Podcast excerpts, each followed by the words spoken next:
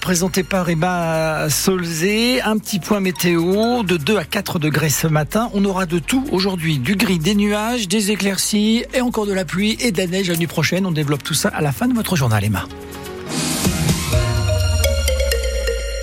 Le Clermont Foot qui joue son centième match en Ligue 1 ce soir. Et on espère que les Clermontois pourront en jouer bien d'autres encore. Ça va dépendre du match face à l'Olympique de Marseille ce soir au Stade Montpied.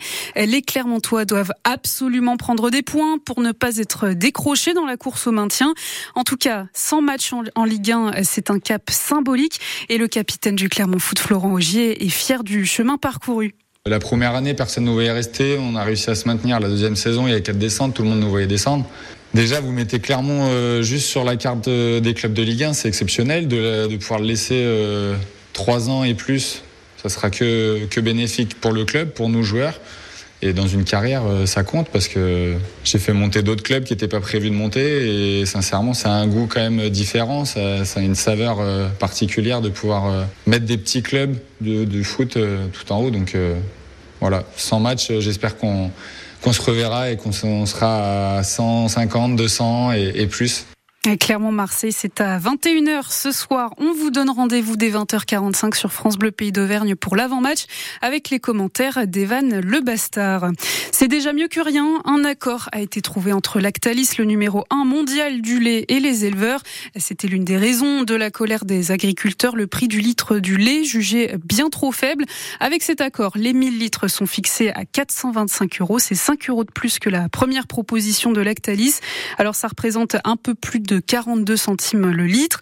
Et c'est une bonne nouvelle tout de même pour Johan Serrault, c'est le président de l'Union nationale des éleveurs-livreurs Lactalis. Un accord, déjà c'est un événement depuis le début de l'année puisque depuis début janvier, le prix nous était imposé par le groupe Lactalis. Là, on a trouvé un accord euh, entre Lactalis et Lunel, donc c'est déjà un, changement d'état d'esprit qu'il faut noter et qui est important, puisque là, on reprend des discussions euh, concrètes qui avancent et qui aboutissent euh, dans un premier temps sur un accord sur le prix du premier trimestre et puis surtout qui permettent euh, d'apaiser les tensions et, et de continuer euh, plus sereinement la médiation qui est en cours. On a besoin euh, d'un peu de calme pour pouvoir continuer ces, des discussions euh, concrètes euh, lors de la médiation. Et cette médiation, elle est là pour travailler notamment sur la formule de prix et les indicateurs qui la composent. Et une conclusion de cette médiation sera importante pour donner de la visibilité à long terme aux producteurs. Et si les tensions semblent s'apaiser du côté des producteurs de lait, ce n'est pas le cas partout.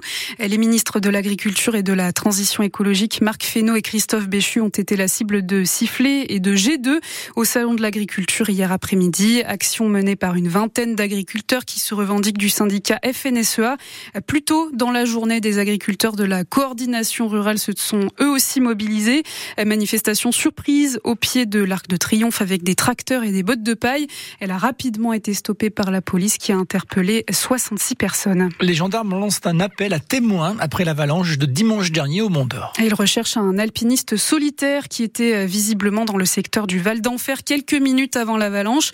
Il portait un blouson euh, de couleur jaune ou orangé. Alors si vous en savez plus, il faut contacter le peloton de gendarmerie de haute montagne du Mont d'Or. Toutes les informations sont à retrouver sur notre site francebleu.fr. Et puis du rififi après le Puy-Rennes jeudi soir en Coupe de France. Ah oui, au lendemain du match remporté par les Bretons, les dirigeants du Puy se sont indignés de ne pas avoir pu récolter toute la recette du match organisé à Geoffroy Guichard à Saint-Étienne parce que euh, dans la tradition, les clubs professionnels laissent leur part aux amateurs, même si ça se fait de moins en moins. Alors on parle d'ici de quelques dizaines de milliers d'euros qui ne changent pas grand-chose pour une formation de Ligue 1, mais qui peuvent faire beaucoup de bien aux finances d'un club de National 2, David Valverde. Oui, sur les 110 000 euros qui lui revenaient grâce à l'affluence fantastique au stade Geoffroy Guichard, le club breton en a laissé la moitié au puits. L'autre moitié a été conservée pour couvrir ses frais de déplacement, annonce un communiqué savoureux pour un club au budget de 100 millions d'euros. Il faut savoir que les relations entre les deux clubs sont loin d'être idylliques depuis le tirage au sort.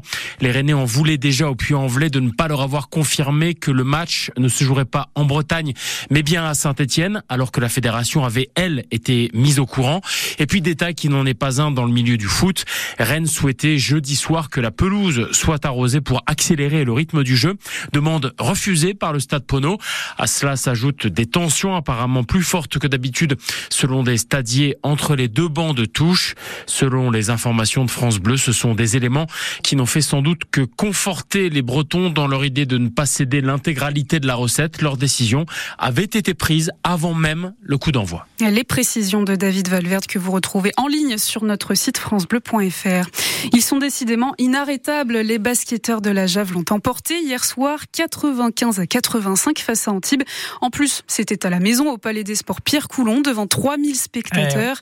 Vichy qui reste deuxième 1 de Pro B derrière le leader La Rochelle qui a deux victoires d'avance. Et puis victoire aussi du Stade d'Oriacois face à Nevers en Pro D2. Les rugbymen cantaliens se sont imposés 16 à 12 au Stade Jean Alric avec un bonus défensif arraché en toute fin de partie. Aurillac qui est sixième au classement de Pro D2.